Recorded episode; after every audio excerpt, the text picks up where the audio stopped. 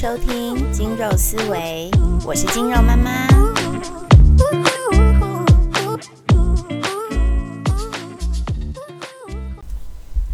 今天一样邀请到精肉爸爸跟我们一起聊聊天，但今天要聊跟我们的主业比较相关的，就是跟运动减肥有关系啦。那金肉爸爸，我们今天要讨论一个话题，也就是最近我有很多学员会遇到的问题。那你知道我的学员都是女生嘛？嗯，因为你也不准我收男生，好，没有开玩笑的。其实我一直以来的学员也都是女生，都是女生居多，包含在认识我之前吗？对。哦，好，那我问我问你，多数女生去找你运动的时候，她们的目的是为了什么？减肥、长肌肉，然后其实减肥是最多的。我也是哎，其实我这边就是我从二零一五零。二零一五年，就是你当我师傅，然后我开始当教练，到现在，多数女生也都是为了减肥，然后包含我们现在的团体课的同学也都是要减肥。可是其实很多人都会遇到一个问题，就是他们会发现说，从运动来减肥，好像没有想象中的这么有效率。那我们今天就是要来聊聊这件事情，就是关于女性运动。与减肥要怎么样动，你才可能可以更有减肥的成效？那但是我还是先跟大家介绍一下，金肉爸爸，你当教练当多久了？不包含这休息的这二零一九到现在的话，应该十几年了吧？十几年，十几年，所以是十几年。大概十二十三年，大概十二十三年，哇，那真的好资深哦。所以你过去是在健身房，嗯，连锁健身房工作，嗯，然后也经历过在地方健身房工作，然后后来我们自己出来开健身工作室，嗯，你觉得最常见的第一个原因，就是让女性们做运动没有办法有效减脂的原因是什么？第一个是第一个首当其冲最明显的原因就是饮食没有控制啊。其实这是真的耶，因为我因为你无论如何做什么运动，你的前提是你的饮食一定要有一定的规律，然后一定的控制，然后要规划它。那要怎么规划？最基本上就是哎，你可能是三餐正常，然后你在。规划它的当中的量要多少？呃，然后根据你的体型，嗯，你的年龄来制定啊。对，所以我这边其实像现在手边我自己的同学，或者是我们教的一些证照班，好像也都是一样的问题，就是。大家开始运动了，但是饮食并没有节制。但就各位听众朋友，我们一定还是要有一个概念，就是现在我们会聊到很多跟荷尔蒙有关的减肥，然后或者是说你的肠道菌丛可能也跟减肥有关。但是其实讲回头减肥这件事情，最主要的还是必须要创造出热量赤字。嗯，所以意思是你消耗的热量一定要多于你。吃进来的，你才会达到变瘦这件事情。没错。所以如果没有这个大前提的状态下，你就去想到很多，哎，我是不是要补充益生菌、补充酵素？我是不是要照顾我的肠道菌丛？我是不是荷尔蒙出了什么问题？其实都是多想了，因为你最基本的是没有。那当你饮食有控制之后，然后你找到一个适合你的模式之后呢，你会发现其实运动不用做到你想象中那么多。它就会有效带给你减肥的效果哦？什么意思？就是说，当你饮食有一定的控制之后，然后你已经掌握到基本的原则之后，那像我的学生来讲，他们不用每天都运动啊，他们甚至一个礼拜运动两三天左右，那慢慢的就会达到瘦身效果。他当然，他们要求的不是速效，他们要求的是慢慢的减肥。这很振奋人心哎！一周两天运动就可以。没错，那你之前一周两天的这种运动，你都是让他们做什么样的运动？老实说，要减肥的话，而且你只能有时间有限，而且你只能选一种运动来做的话，那当然是间歇运动。间歇运动，间歇运动一定要告诉你，间歇运动是减肥最有效的运动。那我这边要跟那个听众朋友简介一下，金肉爸爸在中风前呢，其实他除了金肉爸爸这份工作，他有另外一个身为讲师的工作，他主要教的就是 HIT 高强度间歇运动的国际认证课。嗯，那爸爸，你现在可不可以稍微简单的解释给观众朋友听？就是哎，什么观众？好，听众朋友听，就是是为什么间歇运动对减肥最有用？因为我一定要，我现在是个运动小白，我要帮大家问问题。对，因为大家都会想说，我做运动要减肥，那我一定就要燃脂，所以我要做有氧运动。因为有氧运动听说燃烧最多脂肪，那为什么是间歇运动？间歇运动会帮助燃烧脂肪吗？间歇运动帮助燃烧脂肪是在事后的燃烧脂肪，嗯，而不是运动当下。你运动当下的主要是消耗血糖，但是没关系，你一样是在消耗热量，嗯。对，所以你一样是在创造你热量赤字的扣打，是对，然后呢，事后的燃烧脂肪的效应，它就会累加上去。间歇运动，大家如果有做过，其实会知道是非常非常累的。就是我，因为我们这个是属于 podcast，但我还是可以形容给大家听。就是比如说，大家想象你要做二十个很完整的 burpee 跳，burpee 跳很累吧？就是你要。Push up，然后你要跳的膝关节靠近胸口，就是会很累，所以基本上你可能做完十个 burpee 跳到二十个 burpee 跳，你就是有一种已经要升天累的感觉。或者是讲一个短休息，简单一点的，嗯，间歇运动就是要有强度低的和高的穿插，嗯，而成的运动，嗯，那低的呢就是轻松一点，就所以就可能是你慢跑的速度，对，那。高强度的地方呢，就是要你急速的冲刺哦。你冲刺到最快，可是你一定冲刺不了多久，那就停下来，就要换成慢速度的休息。对，所以就是高高强度和低强度穿插交接而成。那为什么这样可以比有氧运动更容易减肥？因为间歇运动呢，你会穿插低强度跟高强度，所以原则上它整个运动下来的总消耗热量就会。比你只做有氧运动来的多，对不对？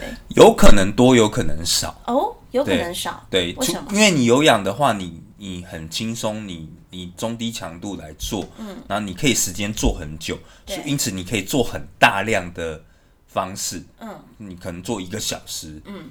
来达成这套运动，可但是是中低强度，因为很轻松，你才能做那么久。嗯，对。但是高强度运动的话，你可能只能做二三十分钟不到，就很累，你就累了。对。但是是高强度运动的话，第一个它一定会消耗热量，所以它消耗的热量也很可观。嗯，就是看你做的量和你的强度而定。然后再来就是。它在事后呢，身体会有后燃效应，所以身体事后会去消耗热量，嗯然后再来就是你身体因为高强度运动，让你身体达到一定程度的损伤，嗯，也就是说你的肌肉可能会受损，嗯，对，而且所以你的身体需要修复，那你身体需要修复的话，身体就需要更多的能量来帮助它的修复，所以身体会消耗更多的能量，所以加上身体。身体会让代谢率提升，所以因此而言，就是说你身体后燃效应加上你的修复的所需的能量来讲，所以加上去，你就你消耗的量就会更多。哦，而且其实老实讲，如果我今天没有剧看，你要我在跑步机上跑一个小时，我觉得还蛮痛苦的。你可能初期可以做得到，但是你你持。长久下来，你会发现，其实第一个很无聊，然后第二个你要花好多的时间在那运动上面。那你想看，现在人的运动的时间已经很少了，对，那你怎么可能叫他去做没那么没有效率的运动呢？而且我其实还是要倒回来讲，因为现在以现在运动科学来讲，就是如果我要每天都做这么长时间的有氧运动，它还是有可能会让我的肌肉耗损变比较多。对，那。再加上，再加上，就是以女性来讲，女性比男性现在在整个研究调查或者文献里面，就是还蛮妙的，比男性的压力荷尔蒙会容易累积的比较多。那我们都知道，其实有氧运动它做的时间因为长，所以更容易让压力荷尔蒙值往上飙高，所以这都是我们要考量的地方。对。所以第一个好，我们要拉回来，第一个就是大家可能饮食没有同步做控制，然后，所以我们刚刚在聊的时候又归纳出第二个点，就是其实不要一直只做有氧运动，对吧？没错。那接下来我想提出一个我我自己很有趣的观察，就是我发现就是大家在运动的时候，都会运动强度没有达到该有的目标，就是比如说以间歇运动来讲。就是你会觉得哇，好酸好累，可是以教练的眼光来看，就是你根本就没有达到你身体该有的那个负荷量，嗯所以整体来讲，就是会很容易让身体呈现出一个停滞期，或者是你减肥减到一个程度，它就停滞在那边了。所以，我们到底要怎么样去抓运动强度呢？运动强度的话，基本上会建议初学者可以先达到五左右。五，对，你是说，也就是说，一到十的程度，十是最累，一是最轻松，那你先达到五左右的程度，就是我有一个直觉上觉得啊，我现在有五分累。对，不管你做什么，不管你做重训也好，不管你做有氧也好，你先达到基本上有五的程度，然后达到一个适应，当做你一个初学的开始。五应该还没有到非常喘吧？没有普通，就普通一点点，中等程度。呼气可能有一点点大声，但是还不至于会这样大口喘气才能就是轻微的喘，轻微的喘而已，轻微的喘，还是会喘。今天如果我是更进阶的人呢？比如说像我们现在很多学生，他都已经遇到那个第一次的停滞期跟撞墙期，所以进阶的话，你已经呃，你已经体能已经适应了，那就会建议你达到七以上。七分类，所以我们如果对照换气率的话，就是会必须要这样 大口喘气才能讲话的程度。对，哎，不要这样讲，好像很简单。我自己平常在带学生做运动的时候，大家很容易在这个点就放弃。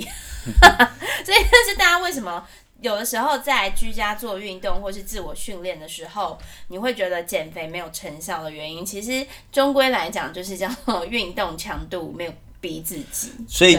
累没关系，你可以时间做短一点，然后再做一点轻松的休息。那休息时间可以拉到多长？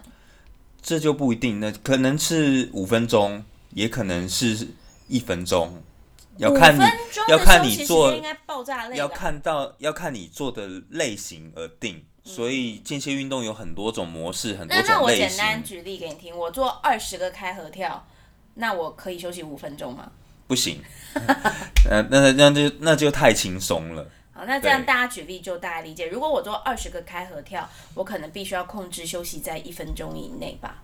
对，了不起一分钟吧。嗯，对你这样子持续下来才会有效果。当然，你总共的运动时间可能不会很长，但是呢，它累积起来可以带给你可观的效果。嗯，好，那除了饮食，然后除了运动的强度要抓，然后不要一直只做有氧运动。还有什么样的坏习惯会让大家瘦不下来？还有一个就是跟跟前面也有关联，就是做太长时间的运动。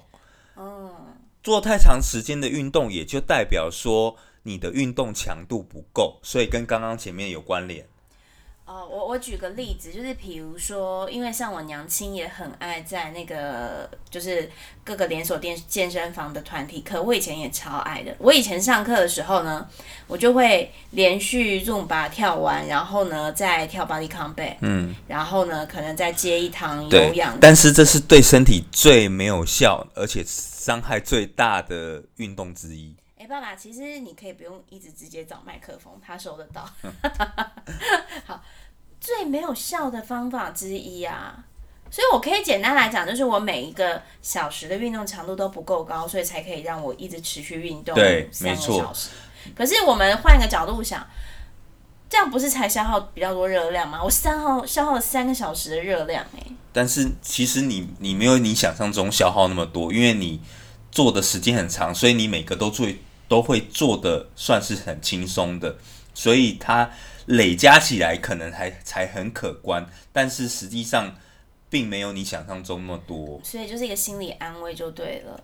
所以这时候再再提供给听众朋友一个很有趣的概念，就是我们之前在上课的时候，就类似读书会也讨论过，就是其实很多有氧团体课的老师，因为他们自己基本上在代课的时候都要在台上跳嘛。那很多老师，因为他们不可能一天只教一堂课，所以他们可能都是连四、连五，甚至是连六，所以他一天可能就要有氧运动六个小时。那你都会发现，尤其是女性的这种有氧团体老师，其实很多他们都有生理期失调，然后甚至你看他就会觉得哇，他身体就是有点砰砰的这个样子。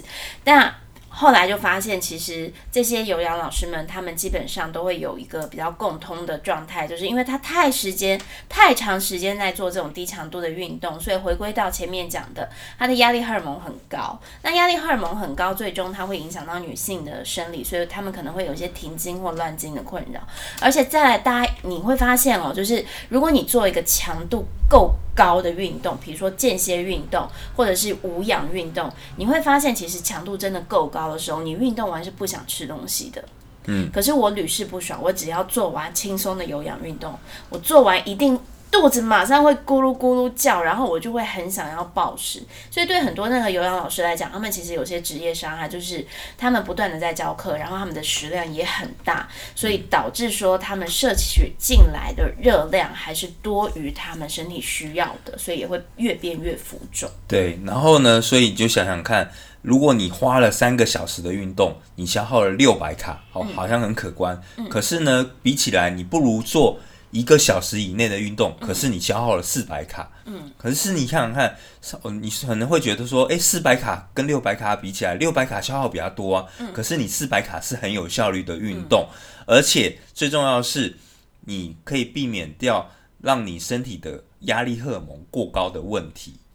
而且其实有的时候，像我们在做间歇运动的时候，因为它一定会有些冲刺速度快，你就会让身体转到就是无氧的模式。那大家还是要有个概念，就是所谓无氧运动的时候，它使用的能量系统就不是脂肪喽，而是你吃进来储存在身体里的糖分。可是它其实是会有一个好处，就是当你是用糖分为主来提供运动的时候，也就是无氧系统的时候，其实你运动那个当下。你的呃，就是交感神经刺激会提升，就有点像是你喝咖啡因的感觉，所以你整体的代谢还有荷尔蒙都会因此而变得更好。所以其实运动完你不想，你会有不想吃东西这件事情，也是因为你整个就是。呃，这个不管是压力荷尔蒙或肾上腺素是提升的，所以你的身体是处于跟能量释放出来的状况下，你当然就是不会需要想要吃东西，而不是像脂肪，因为你直接去消耗掉脂肪细胞里的脂肪低，然后你的脂肪细胞会空。那我们在现行的。运动科学里面都会知道说，诶，脂肪细胞它其实是一个内分泌的器官，所以当它释放出脂肪低的时候，它就会开始想要把它补回去，因为脂肪会有一个很胖性，可以这样形容嘛，所以它就会让你想要吃东西，然后把这个脂肪低回填回去，所以这也是大家要很注意的地方。有的时候你做完运动的那个饿。不是真的饿，有可能只是因为你没有用对运动方式，所以一个荷尔蒙的转变下的一个饿。对，所以你的运动也就不必要说哦，你一定要做重训一个小时，然后接着再有氧一个小时，然后做两个小时的运动，所以这样其实是没有效率的。嗯，你不如说你今天的运动是以重训为主，嗯，那你就安排一个有强度的重训，嗯，来做，然后你。第二天的运动，你可能是以间歇运动为主，嗯，所以你就以一个一个小时以内的间歇运动为主，嗯，然后你也不必不必做到低强度的有氧了，嗯，对。好，那最后呢，我们还是要再回归回来讨论一个话题。我不知道问这个问题，金牛爸爸会不会打我？但这也曾经是我是运动小白的时候有的疑问，就是大家都知道我那个天生萝卜腿比较粗嘛。对吧？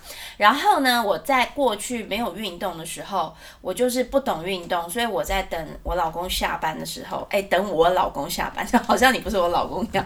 等我老公下班的时候，我就会去跑步机上跑步。然后我就曾经跟金肉爸爸讲说：“我说，爸爸，我觉得我的小腿真的很容易长肌肉。我才跑一个礼拜，我的小腿都是肌肉，好粗哦。”然后我就会回去翘脚说：“我要消肌肉。”请问你当时对我是什么感觉？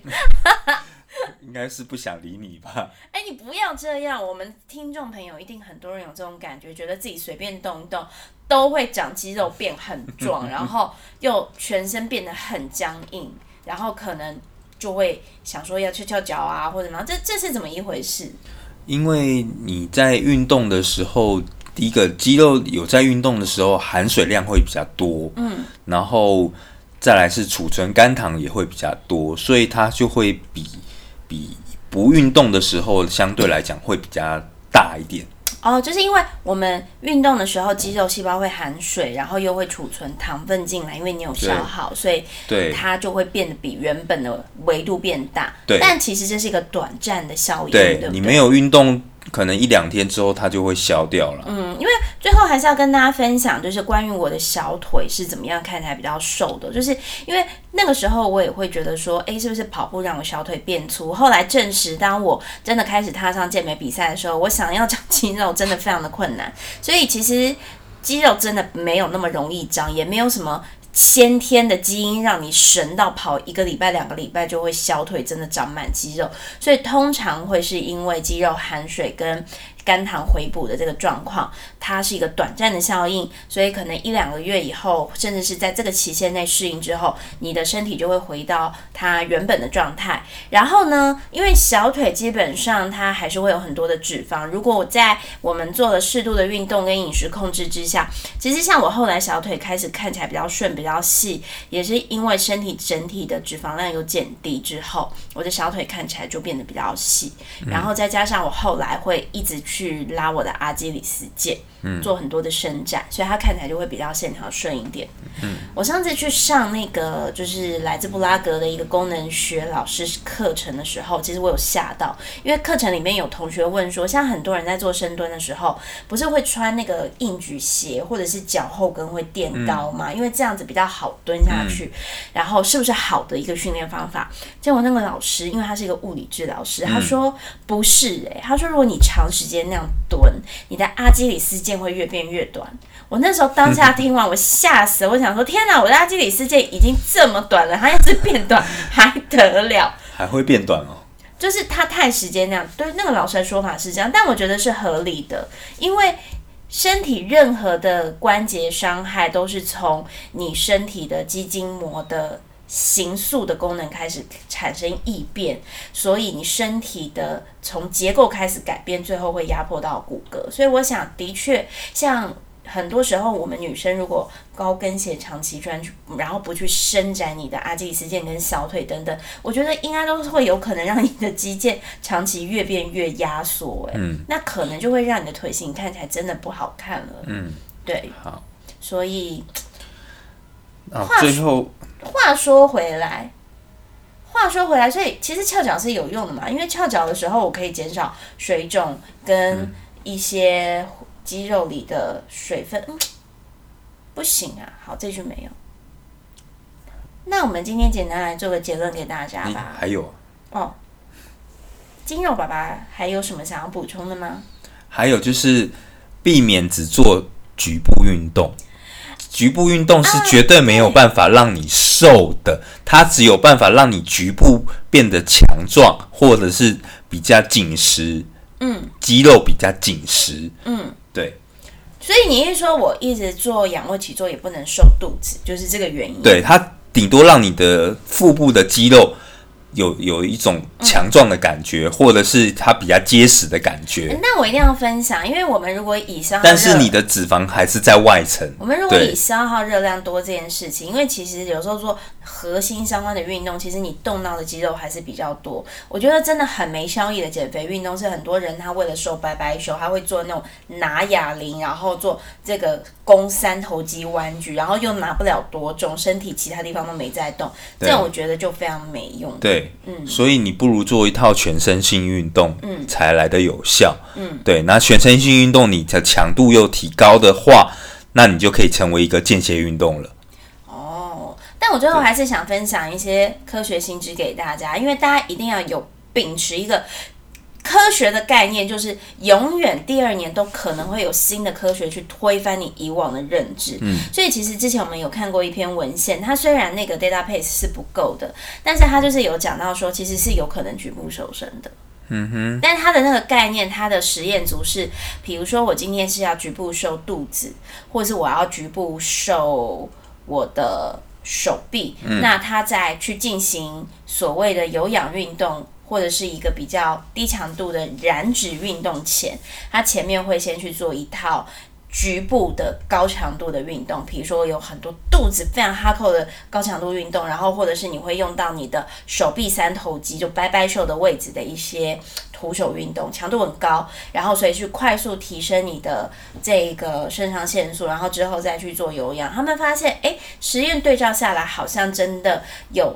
局部运动高强度的那一组，他们的体脂肪的那个部位有稍微减少一点，但就还是要跟大家分享，这个实验的背后的数据不够多，然后也有很多的变因，但是或许未来几年内局部瘦身这件事情就会被大家讨论出来。嗯，好，最后再跟大家补充一个，就是呃，如果你真的要做运动的话，第一个。你可能是初学者，嗯，那你你要做重训加有氧是可以的，但是我会建议你时间控制在一个小时左右，嗯，就可以了。嗯，所以你可能做三十分钟的重训，嗯，加上三十分钟的有氧，这是可以的。你也你一个初学者来讲，那会建议你重训要先做，嗯，在有氧之前，原因是因为第一个强度比较高的运动。来讲话应该是重训。那如果你的重训强度比你的有氧还要低，那你的重训绝对会没有效果。那再来就是专注力会需要比较高的运动要先做，所以你做重训的每个动作需要比较高的专注力，相对于有氧而言，所以应该要先做。所以会会建议你，呃，重训在有氧之前先做。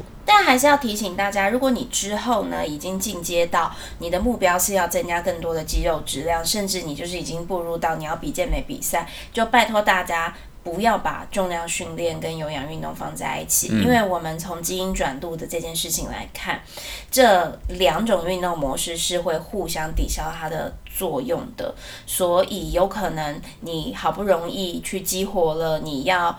呃，增肌的这个身体机制之后，因为你有氧，就会把这个机制盖过去。但当然这是后话，然后也是比较深的一个运动科学。那大家有兴趣的话，其实像我们有一些线上课程，在好好的女性的增肌减脂运动课，然后或是我自己有一些社团的线上课，都会有更多更多的论述，是关于更多更深的科学知识。但是简单来讲，我们以呃，减脂这件事情来讲的话，就是大家要好好做到足够强度的运动，然后间歇模式非常的好，然后你要注意运动时间不要过长，压力的控管，然后以及你的饮食要控制。但因为饮食控制其实是一个很大的学问，我想我们就把它列成下一次我们的这个系列专题，嗯，然后分享给大家的一个主题好了。OK，那很谢谢大家今天收听我们的节目。那有任何的问题都欢迎留言给我们，你想听的内容都可以传私讯给我们，然后我们就下次见喽。